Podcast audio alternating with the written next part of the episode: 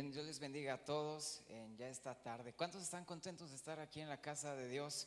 Levanten las dos manos los que están muy contentos de estar en este lugar y que aparte pudieron bañarse. Levanten las dos manos los que pudieron bañarse. Es, es una bendición ya poder bañarse. Desde ahí somos, somos muy bendecidos. Mire, yo sé que ya lo hizo, pero déme la oportunidad de verlo usted hacerlo. Salude a dos o tres personas que tenga ahí cerquita salude al, que más gordo le caiga, dele ahí una buena sonrisa, no se crea. Dígale a todos, qué bueno que estás aquí, me da mucho gusto verte. Hágalo, hágalo, le doy chance que por unos segundos lo haga.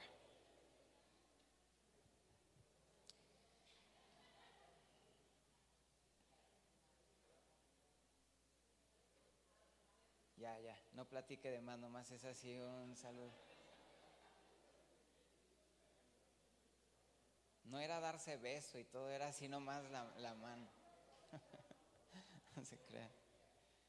No, no tenía el privilegio de estar aquí, le digo al pastor que es bien bonito el templo, eh, muy, muy bonito. Así que les felicito por ser parte de este lugar. A los que hoy simplemente son visitantes, qué bueno que han visitado y, si pueden quedarse aquí, pues de verdad que sé que Dios va a bendecirles mucho. Gracias a Dios por los muchachos de la alabanza. ¿Cuántos dan gracias a Dios por los muchachos de la alabanza? Ellos son una, una bendición a, nuestra vida.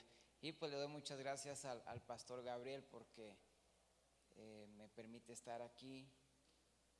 Le digo, está bien bonito el templo. Me dice, Beto, ¿a poco no lo conocía? Digo, pues no, pues nunca me invita, pues ¿cómo lo voy a conocer? Pero me invitó así que estoy contento. Voy a leer el pasaje en una versión que normalmente creo que no es la que uno carga cuando va a la iglesia, traducción del lenguaje actual, el Evangelio de Lucas capítulo 22, versículos 50 y 51. Evangelio de Lucas capítulo 22, 50 y 51.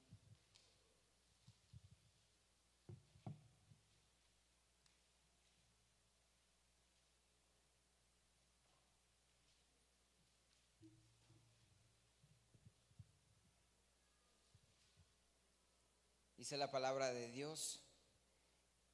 Entonces uno de ellos sacó su espada y le cortó una oreja al sirviente del jefe de los sacerdotes.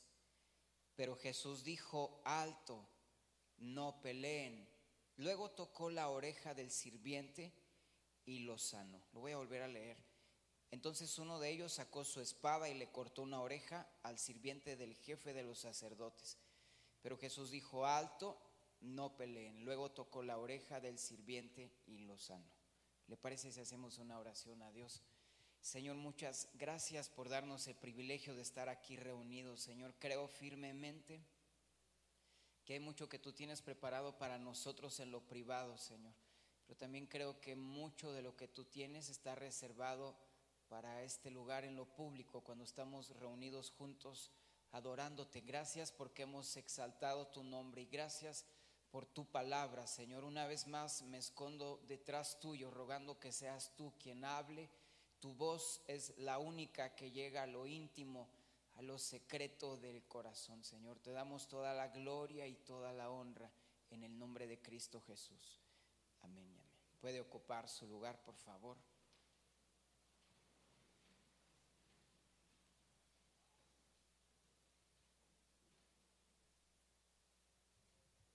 Permítame narrarle lo que acabamos de, leer en el huerto de Getsemaní.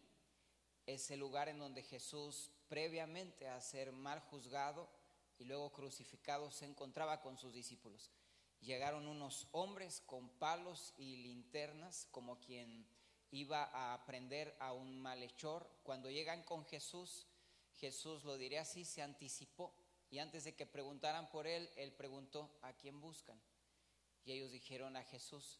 Dice la Biblia que cuando Jesús responde, yo soy, aquellos hombres retrocedieron y cayeron al suelo. No sé si Jesús les permitió que se pusieran de pie, pero Jesús les volvió a preguntar una vez más, ¿a quién buscan? Y ellos dijeron a Jesús. Entonces él volvió a responder, yo soy. Y en cuanto él lo hace y están por aprenderlo, uno de los discípulos de Jesús sacó su espada. Voy a hacer una pequeña pausa. Levánteme la mano. Alguien antes de conocer a Jesús, si traía una navaja, un filero. No sé si hay alguien aquí de Juárez. Levánteme la mano. Bueno, ya los confundí con la pregunta. No me levante la mano los de Juárez porque son varios traicioneros que se vinieron de allá para acá al paso. Levánteme la mano los del filero. Levánteme la mano. Bien. Levánteme la mano el que todavía siendo cristiano trae ahí su filero. No sé si a lo mejor ahí es diferente. Bueno, es que uno nunca sabe la, verdad para saber por quién acercarme a orar y por quién no en, en esta tarde. Pedro traía su espada. Y entonces cuando están por aprender a Jesús, saca la espada y no tiene que pensar como yo. Yo le transmito lo que yo pienso. Creo que Pedro tiró a matar. La verdad es que no creo que haya tirado a cortar la oreja de Malco simplemente, pero es todo lo que logra. Eh, hiere la oreja de Malco y entonces no me gusta construir mi mensaje en la imaginación, porque pudiéramos construir una torre, pero si está basado en la imaginación se va a caer. Sin embargo, creo que Malco se fue de ese lugar con la mente embotada no me lo puedo imaginar, yéndose de ese lugar como si nada hubiera pasado, después de haber llegado a aprender a un hombre y ese hombre resulta que en un momento tan hostil es capaz de restaurar lo que humanamente hablando era imposible, eh, por lo menos en, ese momento y en, y en ese tiempo. Antes de que Jesús hiciera el milagro, dio una indicación que yo entiendo que la hace con esa voz llena de amor, pero a la vez de autoridad. Y justo en esa indicación quiero centrar mi mensaje en esta tarde. Jesús dijo, alto. Otra versión dice, basta ya. Entonces Pedro es capaz de detenerse. Otro evangelio cuenta que él guarda su espada y entonces todos se van de ese lugar. Eh, no puedo avanzar sin contarle a usted que en algún momento me gustaba mucho después de cada predicación llamar a la gente al altar. Eh, me gusta orar por la gente, pero había una oración que comúnmente hacía eh, muy en general y, y yo decía, Señor, yo declaro victoria sobre toda la gente que está en este lugar. Y lo hacía con todo mi corazón y con la mejor de mis intenciones. Pero recuerdo que un día cuando terminé de hacerlo y la gente regresó a su silla, cuando yo bajo de la plataforma y en cuanto me senté, Dios habló a mi corazón como, como una flecha que entra a lo profundo. Y, y hay algo que sé que Él me dijo y es, la victoria no viene con una declaración. Y hay algo que entendí de Dios ahí y era que yo podía declarar con todo mi corazón victoria sobre toda la gente que estaba allí. Pero si la gente no tenía la menor intención de obedecer a Jesús, eh, la victoria nunca iba a llegar. Entendí que yo podía pararme frente al espejo, eh, mirarme todos los días y aunque yo dijera, Beto, declaro victoria sobre de ti, lo mismo. Si yo no soy capaz de atender a su voz, nada de eso iba a pasar. En esta historia, Pedro demostró que Jesús para él no solamente era su maestro, si usted me lo permite, su, su amigo, su, Salvador, sino demostró que Jesús para él era su autoridad también. Porque en cuanto Jesús dice alto, entonces él es capaz de frenar.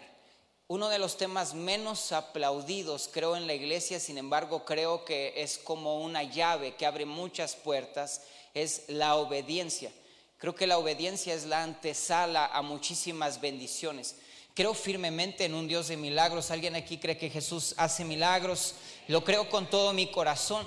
Sin embargo, creo que muchas veces el, trampolín, lo diré así, para que suceda el milagro, es justamente esto, la obediencia. Jesús no curó la oreja de Malco hasta que Pedro fue capaz de detenerse.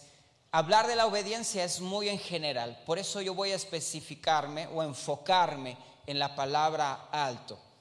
De verdad que hay momentos en los que Dios dice avanza. Por ejemplo, un día Dios le dijo a Moisés, ¿por qué clamas a mí? Dile al pueblo que avance. Y hay momentos en donde Dios habla a tu vida y a la mía diciendo, es el momento de avanzar. Avanzar en ocasiones es complicado. Sin embargo, creo que es más complicado detenerte.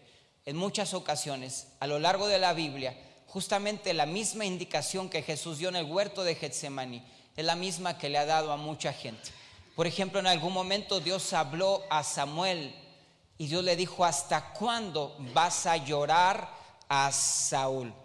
Samuel obviamente lloraba al rey que había durante mucho tiempo tenido Israel. Llorar no está mal, de hecho la Biblia dice que hay tiempo para todo e incluye llorar, pero Dios le dice hasta cuándo, e, e, es como diciendo, ya tienes que frenar y parar con esto. Y Dios agrega, yo lo he desechado y he levantado a otro. Y hay algo que le quedó bien claro a Samuel y era el momento de detenerse con ese sentimiento. En algún momento Dios le habló a Caín. Una versión dice que Dios le dijo, el pecado está a las puertas. Pero otra versión dice que, que Dios le dice, el pecado es como un león y está listo para atacarte. Y Dios agregó, no te dejes dominar por él. Esto justamente se lo dijo porque el corazón de Caín se había llenado de coraje contra su hermano y estaba a punto de matarlo. Y cuando Dios le dice, no te dejes dominar por ese coraje, por ese celo o por esa envidia, lo que Dios implícitamente le está diciendo es, necesitas parar y detenerte con eso. Yo quiero decirle eh, en pocos minutos, con mucho amor y respeto, que tal vez esto que voy a predicar hoy es para una sola persona en este lugar o para dos. La primera es para mí, pero tal vez hay alguien más y vale la pena decirlo yo quiero decirte que por nada del mundo menosprecio tu dolor, pero hay ocasiones en donde la voz de Dios viene al corazón diciendo necesitas parar con eso. He visto mucha gente que poco a poco el dolor la va transformando en otra persona. He visto mucha gente que se caracterizaba porque había una sonrisa auténtica en ella, se notaba algo en su mirada, en todo lo que ella era, de los pies a la cabeza, pero algo sucedió en el camino. De esas cosas que obviamente uno nunca planea, nunca quisiera que hubieran sucedido. Y a veces algo cambia en el, en el corazón. Y entonces esto te va transformando poco a poco. Siempre me impacta cuando David estaba orando a Dios porque su, su hijo, su niño, estaba muriendo. Sin embargo, Dios no respondió como David quería y cuando le dan la noticia de que su hijo ha muerto, entonces David, lo voy a decir así, vuelve a la vida. Él estaba en una actitud de ayuno y él deja de ayunar. Es como hay un momento en donde tienes que abrir las cortinas una vez más de tu cuarto o, o, de la vida. Hay un momento en el que tienes que lavarte la cara. Hay un momento en donde tienes que hablarle a tu alma como David lo hizo en algún punto. Yo le agradezco mucho a las personas que muy amablemente me han dado la oportunidad de conversar uno a uno con ellos en una oficina, por ejemplo, y, se acercan con mucho dolor y uno intenta de mil maneras ayudar. Siempre es el propósito del corazón pero vuelvo a decir con mucho respeto, he notado que hay ocasiones que aunque tú lo anheles y aunque tú ores y aunque tú abraces y aunque tú visites, si uno no es capaz de ponerle un alto a, sí mismo, a esa situación, David decía, ¿por qué te abates, oh alma mía? Hay un punto en donde tienes que hablarte. Escuché de un pastor que decía, atravesé una situación en donde tenía que gritarme la palabra, lo que le predicaba a otros, no bastaba con meditarla, tenía que gritármela, tenía que hablarme, tenía que poner un alto con eso. La verdad es que a veces un coraje llena el corazón. Creo que hay un montón de gente que anhelaría una oportunidad más para salir de ese sitio en donde hay unas rejas que de alguna manera le están echando a perder su libertad. Y sé que muchos meditan si tan solo me hubiera detenido, si tan solo hubiera frenado. Sé cómo sea, por eso en esta tarde quiero hablarte de dos o tres cosas que tienen todo que ver con esto y son demasiado sencillas, pero Dios las puso en mi corazón. Número uno, cuando Dios te dice alto, hazlo ya. Me gusta mucho que una de las versiones, y lo comenté ahorita, dice basta y le agrega el ya. Cuando Jesús le estaba diciendo alto a Pedro, lo que Jesús no estaba esperando es que Pedro dijera, solo dame un momento y, en algún punto eh, voy a hacerlo. Cuando Jesús dice alto, lo que Jesús está esperando es que en el mismo momento en donde Pedro escuchó esa voz, él se detuviera. Creo que hay varias cosas que quisiera decir al respecto. Creo que lo peor que uno puede hacer en algún momento es intentar negociar eh, con Dios. Pastor, ¿puedo bajarme? ¿Me puedo bajar por aquí? Creo que a veces uno de alguna u otra manera como que uno intenta negociar con Dios. Uno a veces ya tiene bien claro lo que Dios nos ha hablado. Perdón que me acerque, pero de lejos los veo muy bonitos y quiero ver la realidad de las cosas. Me gusta acercarme. Y aparte les veo los pecados y me gusta acercarme. Creo que lo peor que uno puede hacer es, decirle a Dios, yo ya sé lo que me has hablado, pero dame un poquito de chance dame un poquito de tiempo, eh, mira, dame unos días, dame una semana, es más, ¿te parece si lo dejamos para fin de año? Pero de verdad te lo digo, yo, yo voy a hacerlo. Creo que es lo peor que uno puede hacer. Yo tengo 43 años ya. Y cuando era niño había un jueguito que decía, soy de palo y tengo orejas de pescado. Ese jueguito era como, como no te escucho. Y a veces uno como que quiere jugar con Dios a eso. Uno busca la manera de postergar muchas cosas. De alguna forma, en, ocasiones uno le dice a Dios, mira, yo sé que me has dicho que haga un alto en alguna área, pero en otra área creo que lo estoy haciendo bien. Hay muchas cosas que no entiendo, lo digo de verdad con mucho amor. He escuchado el tema de pactar. Hay mucha gente que hace eso en los templos, como que pacta con Dios. Por ejemplo, he estado en reuniones en donde veo que en medio de la predicación, si les gusta lo que se está predicando, traen una ofrenda. Y creo que es para el predicador. Me gustaría que hicieran eso en cada vez que predico, está suave. Pero no sé si a veces eh, uno indirectamente piensa que con su dinero de alguna manera puedo como comprar algo de Dios. He oído gente así como que pacta, como haciendo un trato con Él. Eh, yo de verdad no, estoy familiarizado con el tema, no sé si eso es bíblico o no lo es, pero lo de lo que sí estoy seguro es que es un error creer que yo puedo ofrecer algo. Eh, a veces mi vida es totalmente desobediencia, pero vengo al templo, no falto al templo y no falta mi ofrenda y no faltan mis diezmos. Y como que uno llega a pensar, creo que esto va a calmar a Dios en algún sentido, pero no hay nada que yo pueda hacer para negociar con Él. Yo voy a contarles algo.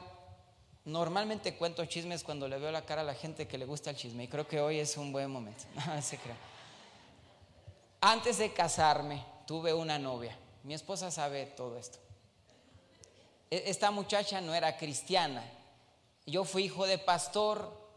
Mi papá murió hace poquito, por eso digo, fui y en teoría tenía bien claro que no tenías por qué tener una relación con una muchacha que no conociera de Dios. No lo digo en un sentido religioso, pero en algún momento si te haces una sola carne y cada quien va en su propia dirección, esto se va a romper y esto va a doler. Así que lo mejor que puedes hacer es, unirte con alguien que, va en la misma dirección y que mejor que, que seguir a Jesús. Pero esta muchacha un día llegó ahí al templo, una amiga me la presentó, yo me bajé del carro, me la presentó, yo le di la mano, yo no hice nada, yo vi que en cuanto me saludó ella quedó cautivada, creo, en cuanto me vio, yo me quedé normal. No me creas si no quiere, pero yo eso es lo que yo vi. Ella no entraba al templo, ella siempre se quedaba afuera, ella siempre veía toda la reunión y nunca se me olvida eh, un día entre semana que estuvo bien bonito el ambiente, yo estaba tocando el piano y todos llorábamos. La reunión se terminó y yo me fui al baño a limpiarme la cara y el líder de los jóvenes llegó hizo algo que nunca voy a olvidar, me dio un abrazo y me dijo, Beto, no lo eches a perder. Y yo sabía a lo que se refería. Lo que él me estaba diciendo es, Dios te acaba de bendecir bien grandemente, pero afuera hay algo con lo que tienes que parar. Y a mí me costaba mucho, yo se lo digo entre nos y aunque sé que lo están grabando, la muchacha era muy bonita. Y a mí se me hacía bien difícil parar. Yo quisiera mentirte y decirte en cuanto Dios me dijo para con esa relación, fue bien fácil parar, pero no fue así. Hasta que en algún momento me armé de valor y terminé. Luego mi esposa, antes de conocerme, tuvo a un novio que no era cristiano tampoco. No lo conocí, pero tengo la convicción de que estaba bien feo. Dios, Dios me ha dicho eso. Tengo esa seguridad. Se llamaba Martín. Yo creo que un demonio en el infierno tiene que llamarse así, Martín. En un campamento Dios habló al corazón de mi esposa y le dijo, tienes que terminar con él. Y ella obedeció. Así que siempre cuento que en otro campamento había miles de jóvenes, yo estaba a la mitad de la carpa y quien predicaba subió a mi esposa a la plataforma y empezó a darle palabras bien bonitas. Y cuando yo escuché eso, a la mitad de la carpa, yo pensé, qué padre que se case con ella. Pero yo no sabía que era yo el que me iba a casar con ella. Ahora eh, tenemos 14 años de casados, de verdad yo amo tanto a mi esposa, estoy enamorado de ella. E, ella está locamente enamorada de, mí. Tenemos dos niños, mi niño Jehú, eh, mi niña Paula, mi niño es así, futbolista, todo su cuarto está lleno de Cristiano Ronaldo. Oro porque un día esté lleno de Messi, es una de mis peticiones. Y mi niña le encanta la gimnasia. Somos una familia de cuatro y Dios nos ha bendecido grandemente. Perdón que le cuente esto, pero se lo platico porque cuando Dios habló a mi corazón y me dijo, tienes que parar con esta relación. Yo quiero serte bien honesto. Si Dios fuera alguien que diera explicaciones sería más fácil a veces. Y si Él me hubiera dicho, mira, si tú paras con ella, yo voy a darte por mujer una esposa que a ti te va a encantar. Y es más, te voy a dar una visión de tus hijos. Para mí yo me hubiera levantado y hubiera hecho un alto así, pero Él no es así. Cuando Él te dice haz un alto, lo que Él está esperando es que confíes como a ciegas. Y que uno recuerde que Él nunca va a equivocar. Humanamente hablando, a veces uno mide la indicación de Dios y uno dice es que esto no tiene sentido. Pero Él está esperando que tú digas, ok, lo voy a hacer, voy a parar y yo quiero aconsejarte eso. No sé en qué área Dios esté diciéndote que, pares. Eh, normalmente pretendo ser muy transparente cuando predico, porque si hay algo que creo que a la iglesia nos hace falta es justamente esto, ser transparente. Así que yo voy a decirte esto, chicos, tal vez en alguna área, eh, le hablo por un momento a los jovencitos que están aquí. Dios ha estado hablándote, diciéndote para. Un día yo predicaba en una fogata no me gusta mucho predicar en las fogatas, me trae mal recuerdo un día que predicaba y no se sentía nada de Dios. Y los muchachos estaban ahí, de repente los vi que se tallaban los ojos y como lloraban dije, Dios está aquí. Pero luego vi que era el humo que les daba en los ojos, dije, no, esto sigue igual de vacío. Pero hace poco predicaba en una fogata y al final se me acercó una jovencita, sacó un botecito de resistol y me lo entregó y me dijo, ya no quiero nada con esto. Y yo le dije, ¿y esto qué es? Y me dijo, adentro hay marihuana. Ella tenía como 16 años, yo le calculo. Y me dijo, ya no quiero nada con esto. Yo le dije, si quieres deshacerte de esto, tendrás que deshacerte de, tus amigos, porque uno no llega solo a esto. Y seguramente a alguien de alguna manera te impulsó a, a, estar ahí. A veces no son los amigos, a veces es gente en casa, lo cual lo hace más complicado. Pero yo en el caso de ella le dije, si son tus amigos, tienes que alejarte de esto. Y me llamó tanto la atención que a su cortita edad tuviera un, entendimiento de, saber o, una sabiduría de saber que valía la pena hacerle caso a lo que Dios le estaba diciendo. No hace mucho tiempo, al terminar de predicar, se me acercó otra muchachita y me dijo, mientras predicabas, Dios me dijo que terminara con mi novio. Y me hizo una pregunta, ¿cómo lo hago? ¿Por teléfono o en persona? Yo le dije, pues por teléfono. No vaya a ser que viéndolo a los ojos oliendo su perfume, sintiendo su mano al despedirte, te quedes ahí. Pero una vez más vi a alguien que fue capaz de parar. Hermanos, para. Y para ahora. Tengo que agregar algo que he contado durante mucho tiempo. Eh, yo tuve un amigo al cual le catalogaba mi mejor amigo. Creo que todos hemos tenido un amigo así.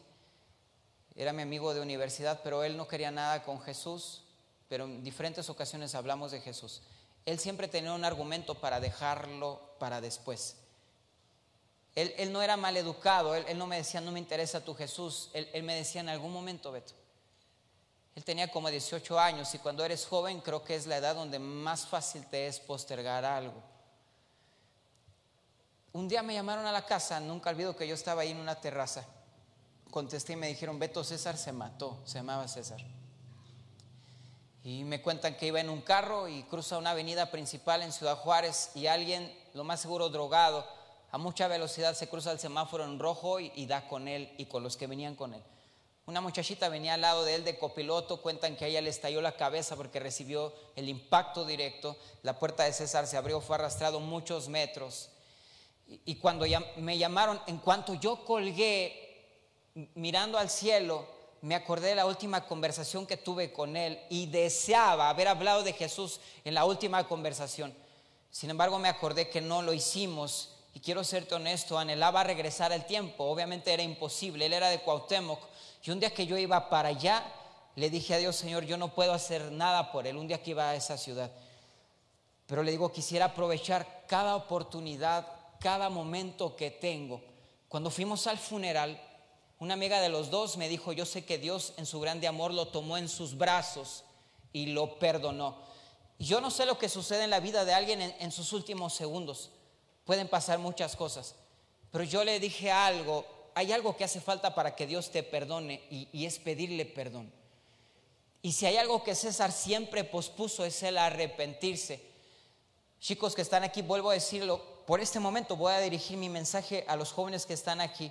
Yo te lo voy a pedir con todo el corazón, no lo dejes para después.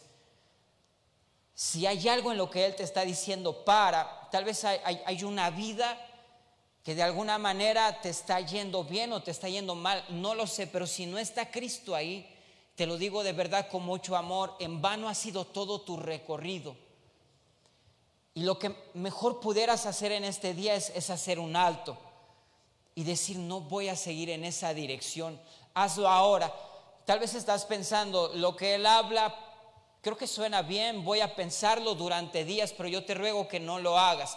Lo que te voy a decir no suena muy bonito, pero cada oportunidad que tenemos, como en esta ocasión, ¿cuántos disfrutan estar aquí en la casa de Dios? Yo creo que es hermoso estar aquí, pero uno nunca sabe cuándo es la última vez que puedes entrar a un templo, sentarte, cantar, escuchar un mensaje.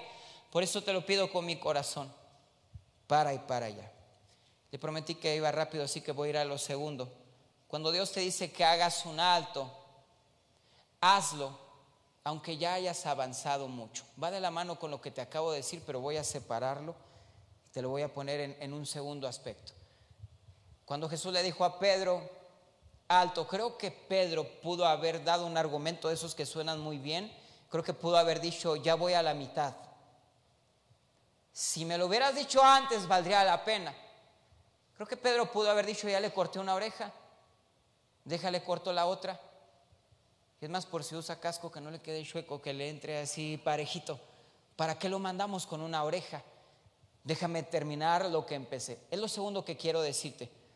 Cuando Él te dice alto y ya has avanzado bastante, uno se ve muy tentado a decirle a Él, eh, me parece que tu indicación ya vino demasiado tarde. Pero la indicación de Jesús puede venir cuando tú ya hayas recorrido bastante. Yo quiero decirte esto a ti que a lo mejor desde hace tiempo en tu mano ya tienes esa pluma de oro, que hasta la compraste para firmar tu contrato soñado. Y aunque ya hayas invertido tiempo, esfuerzo y negociación, pero justo cuando estás a punto de hacerlo, oyes esa voz que te dice, para, creo que vale la pena que lo hagas. Mire, mi suegro, yo amo a mi suegro. Él y yo nos llevamos muy bien, pero es metichón en ocasiones. Y él me contó que meses antes de casarnos, mi esposa y yo le preguntó, ¿estás segura que quieres casarte con él? Mire ese nivel de metichidad, no sé cómo llamarle, así bien alto. Unos días antes de casarnos, mi suegro le volvió a preguntar. Y el mismo día de la boda se lo preguntó. Mi suegro me dice, mira Beto, mi esposa y yo duramos cuatro años y medio de novios me dice, mira, es que aunque ya haya pasado mucho tiempo, si el mismo día de la boda Dios ponía en su corazón que no, me dice, parábamos con todo, no importa cuánto se hubiera avanzado. Así que cuando él me lo contó, yo me imaginé ese cuadro llegando a la boda y mi suegro diciéndome, Beto, regrésate por donde llegaste. Como toco el piano, me regresé a la casa, me imaginé regresándome a la casa, tocando el piano, llorando. Me imaginé a los dos días consiguiéndome a alguien. No sé, me imaginé muchas cosas. No se cree como a los cuatro o cinco por ahí. Lo de mi suegro, aunque parezca que no tenía sentido, en realidad es muy sabio.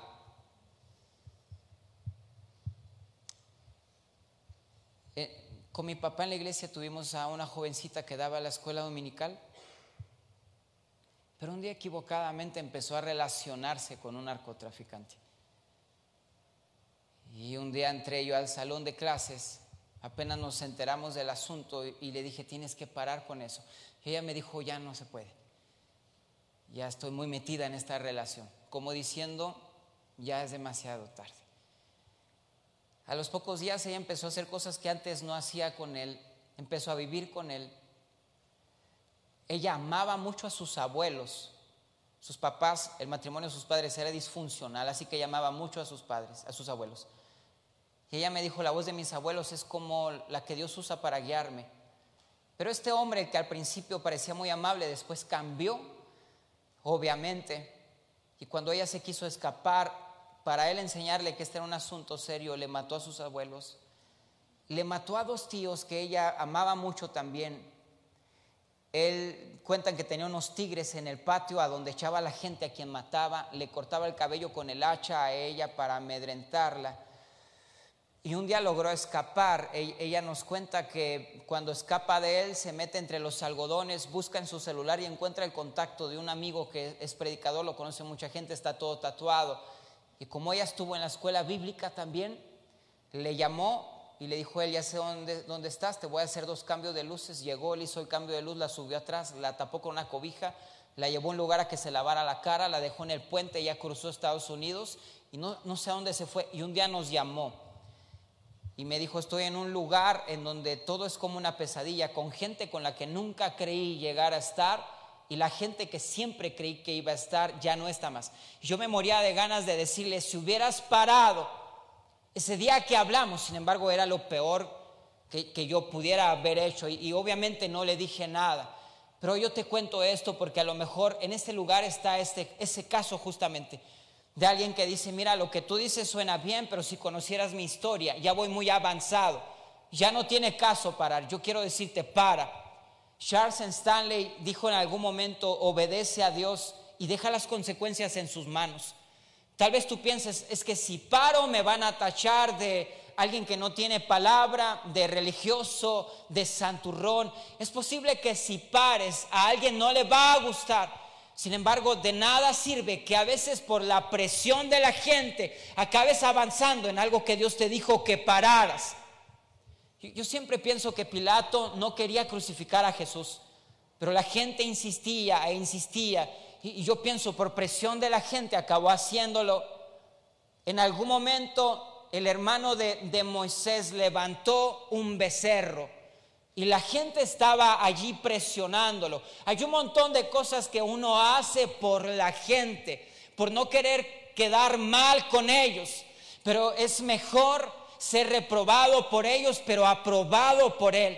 Y si Él te ha dicho, para, para ahora, y frena de golpe, te lo voy a decir así, no importa cuántas curvas hayas avanzado en la vida, tú no sabes lo que te va a pasar en la siguiente curva no le digas a él, Señor, ya recorrí mucho, me lo hubieras dicho desde el punto de partida, pero ya me lo dices a la mitad. El problema en este pasaje es que dice la Biblia que le preguntaron a Jesús, atacaremos a espada y preguntar está bien, pero preguntar es la mitad. La otra mitad es esperar la respuesta. Y Jesús no contestó nada. Y ellos como que asumieron, ya pregunté, entonces vamos a hacerlo. Eso de hecho nos pasa mucho. Por eso a la mitad del camino Él viene hablando, pero no es que Él haya aprobado la mitad de tu camino, Él lo reprobaba desde el principio. Pero uno simplemente preguntó. A mí me sorprende mucho cómo en todo su caminar Elías Dios lo sostuvo cuando iba caminando hacia una cueva. Y Dios lo sostuvo. Pero cuando llegó a la cueva, Dios le dijo, ¿qué estás haciendo aquí? Nunca era el plan de Dios que Elías se metiera en una cueva. Pero el amor de Dios es tan grande que creo que en, nuestros peores errores, él, él sigue allí. Y en algún momento, a la mitad del camino, puede aparecer Él diciendo, haz un alto, haz un alto.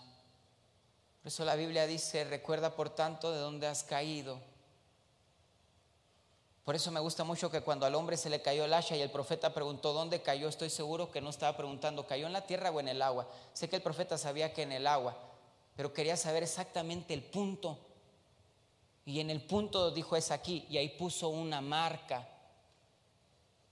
Y a veces lo que Dios quiere enseñarnos a ti y a mí es que en algún punto quizá nos desviamos, pero Él estaba allí cuidando, cuidando, hasta que en algún momento con su grande amor te dice, tienes que parar, tienes que frenar. Voy de bajada en el mensaje para terminar y le agradezco mucho por su atención. Quizá durante todo el mensaje está pensando que cuando Jesús dice alto, solo su palabra alto la menciona cuando estamos haciendo algo que le ofende a Él. Pero no siempre es así. Uno puede estar haciendo algo con la mejor de sus intenciones. Y cuando yo repaso y repaso este pasaje, yo pienso, Pedro lo hacía con la mejor de sus intenciones. Defender a, a Jesús, defender a su Señor. Un día yo estaba recargado en un auto en la cajuela de él. Iban pasando unos muchachos y yo apenas y volteé. Y uno de ellos me gritó, ¿qué ves? Y yo no le contesté. Yo solo volteé y, y me volteé a un lado y lo vi de reojo que venía bien rápido. Y me acuerdo que yo tenía una Coca-Cola en la mano y le di un trago. Creo que pensé tal vez es la última coca que tome y le di un trago a la coca. Llegó el hombre hasta donde yo estaba y sin decirme nada me dio un golpe. Y, yo me di una media vuelta y quedé de frente a él. Pero lo que él no sabía es que en el carro donde yo estaba estaba un amigo mío bien fuerte. Así que mi amigo se bajó. Y al ver lo que había pasado, mi amigo le dijo a él, ¿por qué le pegaste? Y él dijo, porque se me quedó viendo. Y mi amigo dijo, yo te estoy viendo, pégame. Y mi amigo le empezó a pegar. Y dije, ándale, para que se le quite, para que se acerca. Nada se crea. De hecho, lo separé. No me acuerdo cuándo, creo que me acabé la coca primero y luego ya lo separé. Pero se lo voy a contar aquí entre nos y le prometo que estoy por terminar. La sensación de que alguien te defienda es, es muy buena. Y, a mí nunca se me olvida lo que él hizo. Y, es como algo bonito, que de alguna manera, en algún sentido, alguien dé la cara por ti, alguien ponga el pecho por ti a las balas. Y, y en esta ocasión, Pedro le saltó, se lo voy a decir así para defender a, su Señor. Pero aunque lo haya hecho como el mejor de los amigos, si así quiere verlo, Jesús le dijo, que no sabes que si yo quiero, pido al Padre más de una docena de legiones de ángeles y Él me lo mandaría? En otras palabras, lo que tú estás haciendo va en contra de mi plan. Y si yo tuviera un pizarrón aquí, pondría de un lado buenas intenciones y del otro lado voluntad de Dios. En medio hay un abismo. Siempre me pareció injusto que cuando el arca del pacto que representaba la presencia de Dios estaba a punto de caer y un hombre la detiene, igual con la mejor de sus intenciones, y el hombre cayó muerto. Y creo que todos los que veían esa escena dijeron, pero ¿por qué? Y fue un antecedente que nos dejó a todos algo bien claro. Tú puedes hacerlo con la mejor de tu intención, pero ser justamente lo contrario a lo que Dios quiere. Así que creo que vale la pena terminar con esto. David no sé cuántos años tenía, pero por lo que la Biblia dice, creo que su piel ya estaba algo arrugada. Hay la posibilidad de que ya tuviera dos, tres canas en su cabeza y menos fuerza, porque salió a la batalla como acostumbraba hacerlo, pero dice la Biblia que se cansó en medio de ella. Esto último con lo que voy a terminar, le voy a narrar la historia de alguien que desde jovencito sabía enfrentar a sus enemigos enfrentó al oso y al león. Y el hecho de que le haya dicho a Saúl, yo enfrenté al oso y al león, no quiere decir a un oso y a un león. Es como pueden ser muchos osos, muchos leones. Cuando se acercaron, yo defendí lo mío. Luego enfrentó al gigante. Luego fue el rey, salía al campo de batalla, pero un día se cansó. Y uno de sus siervos le salvó la vida. Abisaí, si no me equivoco, se llamaba. Y entiendo que cuando la batalla se terminó, su siervo le dijo, nunca más saldrás con nosotros al campo de batalla. No vaya a ser que la vela de Israel se apague, en otras palabras, no vaya a ser que te maten. Desde ese día David nunca más supo lo que se sentía el sudor entre la armadura y su cuerpo, la adrenalina de salir al campo de batalla. Nunca más sus manos se llenaron de sangre. Desde ese día en adelante su trabajo era quedarse en el palacio. Esa mañana que se despertó estoy seguro que él no supo que esa iba a ser su última batalla, pero ese día le dijeron nunca más. Pero imagine la necedad de David si hubiera dicho, solo una batalla más. Esa batalla más podía terminar con su vida. Perdóname que prometí que iba a acabar, pero le cuento esto rápido. Mi esposa y yo cuando éramos novios nos estacionamos en un auto junto a un parque y ya estaba oscurito y empezamos a besarnos. Yo no quería, pero ella insistió y yo dije, está bien, vamos a besarnos.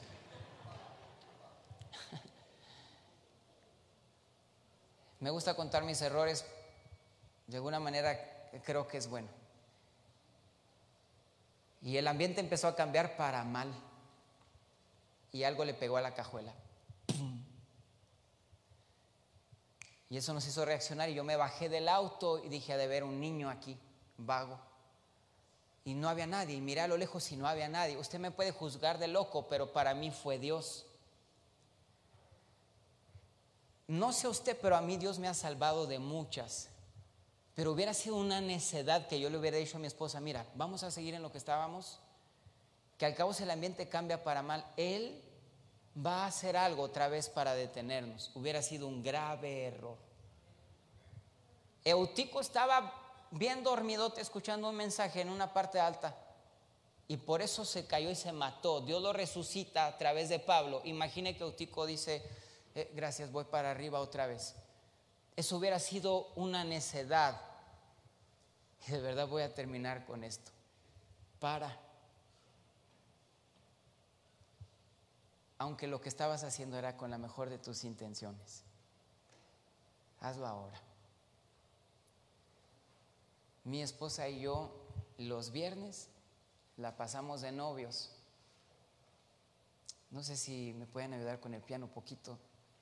Eh, no hacemos nada los viernes, te lo agradezco mucho. Yo ya no predico los viernes, excepto cuando me dicen le vamos a dar como dos mil dólares de ofrenda. Digo, ah, no voy a ir. no sé que eso nunca va a pasar. Y ya no voy a predicar. Y mi razón es simplemente para andar de novios. Dejamos a los niños con mi mamá mi mamá está viuda, mi mamá encantada de tener a los niños ahí, los niños de estar con ella y mi esposa y yo nos vamos a comer, nos vamos a pasear, nos peleamos, nos contentamos. Y yo se lo digo de todo corazón. Si usted al escucharme predicar se va a dar cuenta que yo no tengo ningún problema de contar mis errores, por si llego a contar una virtud, que no crea que me paro aquí enfrente para hablar bien de mí. Pero le digo de todo corazón, mi esposa y yo en 14 años nunca hemos tenido un verdadero problema y es gracias a Dios. Pero para parar los viernes de tener tanta actividad no es porque algo estuviera saliendo mal. Justamente es para que las cosas sigan saliendo bien. Todos los domingos ando predicando y mi mamá sabiamente me dijo, ¿cuándo fue la última vez que tus niños se sentaron enseguida de ti en la alabanza y te vieron adorar, porque les dices, adoren en la iglesia, pero ¿cuándo fue la última vez que ellos te vieron levantar las manos y lo aprendieron de ti directamente? Y me dijo ella, para aunque sea un domingo al mes. Parar no es fácil. Y yo creo que para alguien como Pedro, con su carácter así, de ser tan impulsivo, escuchar las palabras de Jesús a su alto, creo que no fue fácil. Y yo no te voy a mentir. Parar cuando Jesús te dice, no es sencillo, pero no te vas a arrepentir. Hazlo. Frena de golpe. Frena ahora. En el área en la que Él te esté diciendo, detente. Tal vez alguien te lastimó desde hace mucho tiempo. Para con eso. ¿Cómo vas a parar? Perdónalo. Y tal vez tú estás diciendo, yo voy a perdonarlo cuando Él me pida perdón. Se te va a ir la vida así. Perdonar es lo que tú haces sin que la persona que te hizo daño te pida perdón. Y aunque tú tengas un sentimiento ahí, toma una decisión. Y dile a Dios, Señor, yo entiendo que la depresión no es una camisa vieja de la cual me la quito así. Pero en cuanto a mí, yo voy a hacer mi parte. Yo no quiero seguir más así, ni enojado, ni llorando, ni con este hábito. Perdóneme, para con la pornografía. Si no paras con ella, ella te va a matar para con la crítica, para con el chisme, para con tocar lo que sabes que no debes de tocar. Detente, detente. Creo que vale la pena decirle a Dios, no más voy a prestarle atención a lo que sé que tú no quieres. No más voy a hablar lo que yo sé que tú no quieres. Voy a parar hoy. No lo hagas para el aplauso de la gente. Hazlo para honrarlo a Él. Y solamente hay uno a quien Él honra. Es a los que son capaces de honrarle a Él. Obedecer a Jesús es honrarle. Yo quiero pedirle que se ponga sobre sus pies, por favor.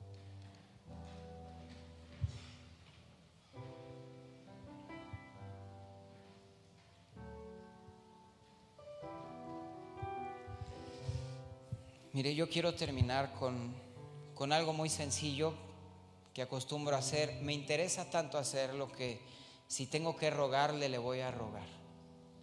No lo voy a incomodar de más. Solamente voy a pedirle, si me da la oportunidad de salir de su lugar y estar de pie aquí enfrente. Se lo pido con todo mi corazón. Yo solo quiero hacer una oración teniéndolo usted aquí enfrente. Por favor, ven, ven, ven.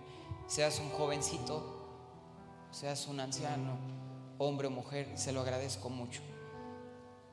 Venga, venga, se lo agradezco mucho.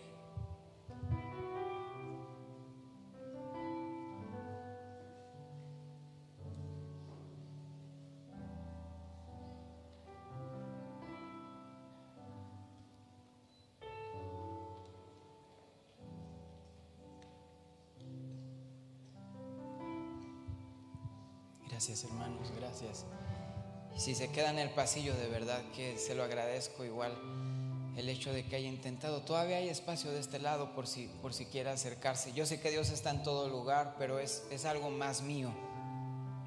Me gusta tenerlo aquí cerquita en la última parte. Pero voy a pedirle algo que sé que no todos tienen este privilegio, pero si tienes a alguien de tu casa en este lugar, yo voy a pedirte que te agarres de, la mano, que pongas tu mano sobre su espalda, que te unas a Él físicamente de alguna manera, por favor, por favor. Y si no hay nadie de tu casa, no te preocupes. De hecho, este lugar e, es tu casa, es tu familia. Se lo agradezco mucho.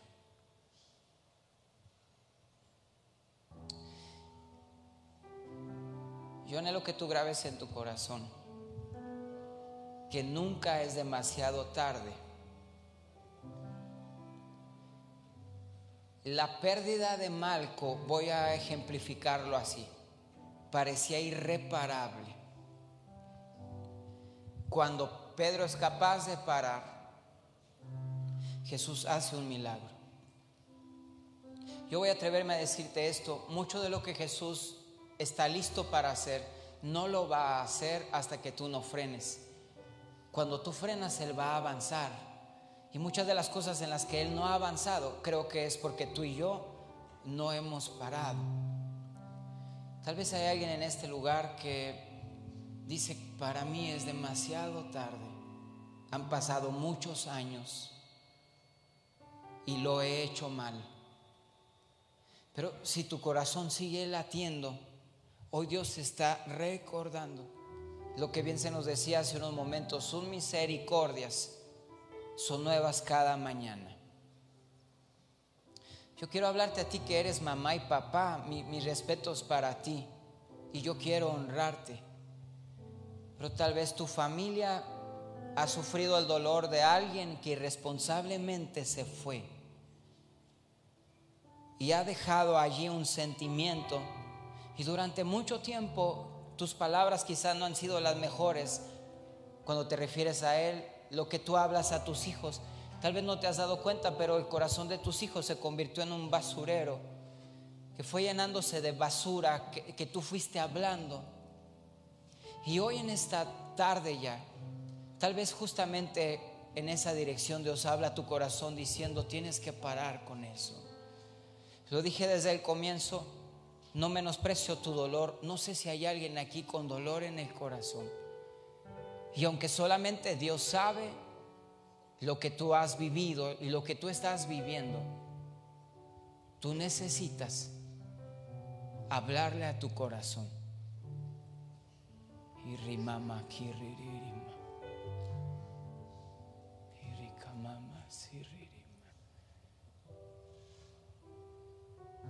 Tú necesitas hablarle. Señor, yo quiero darte muchas gracias. Yo sé que tú estás aquí. Señor, yo pongo mi mano sobre ellos. Pero yo ruego que seas tú el que ponga tu mano bajo la mía. Señor, creo con todo mi corazón que no hay nada que tú no puedas restaurar y restablecer. Pero con mucho amor tú dices tienes que detenerte. Tienes que detenerte. Yo voy a pedirle un favor. ¿Me ayudaría a orar por aquel al que le tomó la mano, que entiendo que es alguien de su casa? ¿Me ayudaría a orar por él, por ella? Por favor, te lo ruego.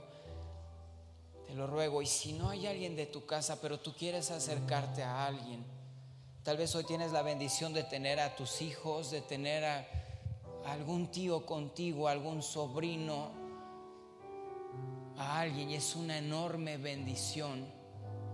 Tal vez tú eres un, ustedes son un matrimonio de muchos años ya, pero a pesar de los años, hay algo allí que con mucho amor Jesús dice, hay que parar con eso. Hay que parar con eso. A veces hay prácticas que por alguna razón hemos hecho sin parar durante mucho tiempo. Hay cosas que Dios pudo haberte hablado hace muchos años y tú las fuiste olvidando, pero Él no.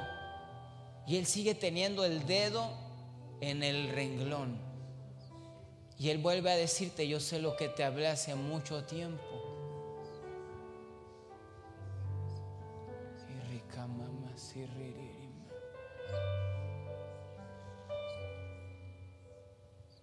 Una de las maneras de parar es perdonando. Es perdonando. Mi mensaje no va dirigido al dolor, obviamente, pero una de las cosas que a veces pasan es que hay dolor en el corazón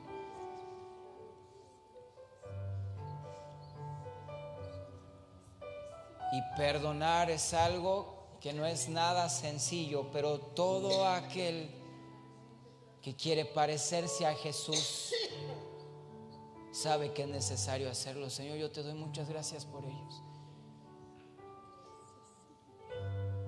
Yo entiendo que ellos son esposos y te doy gracias por ellos. Señor, creo firmemente que aunque tú les has bendecido, la bendición más grande eres tú. Y sé que hay mucho más que tú tienes para este matrimonio.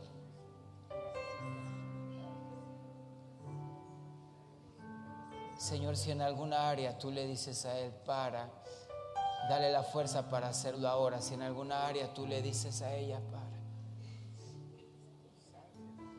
dale la fuerza para hacerlo.